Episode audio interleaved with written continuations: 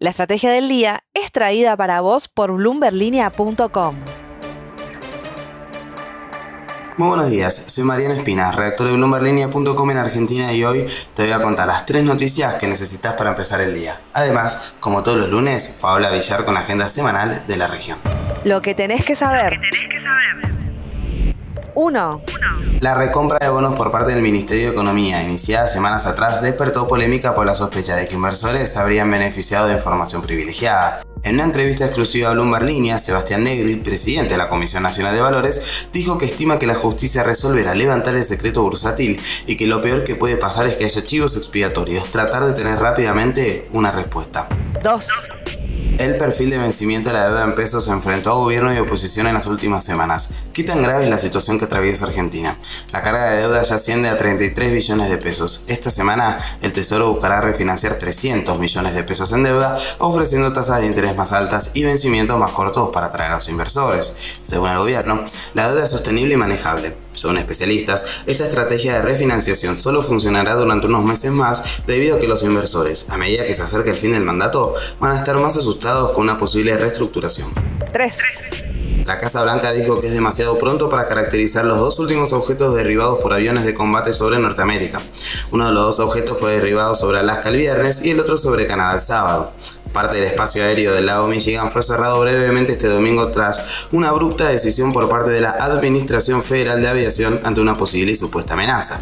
Antes de pasar a la agenda semanal de la región, veamos rápidamente cómo van a abrir los mercados este lunes. El S&P Merval cerró el viernes con una leve suba del 0,66%. Y Oceres encabezó una pizarra mayoritariamente verde para las acciones argentinas que cotizan en Wall Street con una suba del 8,51%. Solo tres acciones en rojo, entre ellas Mercado Libre y una baja del 3,38%. El dólar blue iniciará la semana a 377 pesos, el MEP a 354 y el contado con liqui a 370. La agenda de la región. Y ahora, Paola Villar con la agenda semanal de la región. Hola amigos de la Estrategia del Día de América Latina y el Mundo. Estas son algunas de las novedades de la región que se acercan esta semana.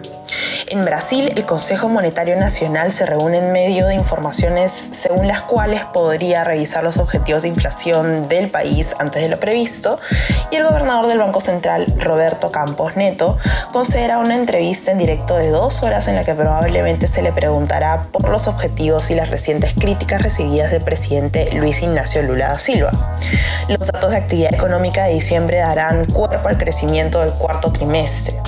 En Argentina, el índice de precios al consumidor de enero deberá mostrar una nueva subida de la inflación interanual, pero se espera que el Banco Central mantenga los tipos de interés. En Colombia, Bloomberg Economics espera que los datos mensuales hasta diciembre del año pasado y las cifras del PIB del cuarto trimestre muestren una rápida pérdida del impulso de la actividad tras el fuerte crecimiento registrado a principios de año.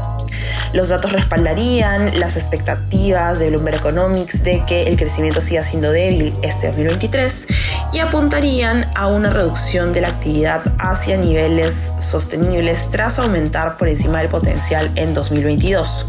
En Perú las cifras mensuales de actividad pueden mostrar poco impacto del creciente ruido político en diciembre y de las protestas que vienen aún afectando al país andino, pero añadirían evidencia de que el crecimiento ya estaba perdiendo impulso antes justamente de estos eventos disruptivos. Bloomberg Economics espera que los disturbios sean un lastre significativo en este primer trimestre del 2023. Estas son las novedades que deben saber para iniciar bien informados este lunes. Les deseamos una gran semana. La frase del día. Antes de irnos, escuchemos lo que dijo el domingo el canciller Santiago Cafiero a FM Milenio. Yo creo que el mejor candidato que tiene el peronismo es Alberto Fernández. A días de que se reúna la Mesa Nacional de PJ, desde el entorno de Alberto respaldan su reelección.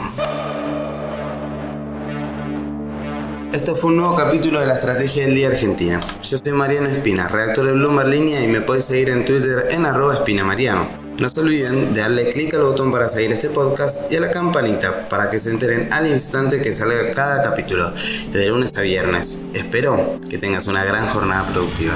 Esto fue La Estrategia del Día Argentina, escrito y narrado por Francisco Aldaya. producido por Arturo Luna y Daniela Hernández. Que tengas un día muy productivo.